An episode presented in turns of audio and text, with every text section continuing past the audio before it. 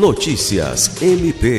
Estratégias de atuação conjunta entre os Ministérios Públicos Estaduais e o Ministério Público da União frente aos atos criminosos ocorridos em Brasília no último dia 8 de dezembro foram alinhados nesta quarta-feira durante a reunião do Conselho Nacional dos Procuradores Gerais do Ministério Público dos Estados e da União na sede do Ministério Público do Distrito Federal e Territórios. O Procurador-Geral de Justiça do Acre, Danilo Lovisaro do Nascimento, participou do encontro acompanhado do coordenador do Grupo de Atuação Especial de Combate ao Crime Organizado, GAECO, promotor de Justiça, Bernardo Albano.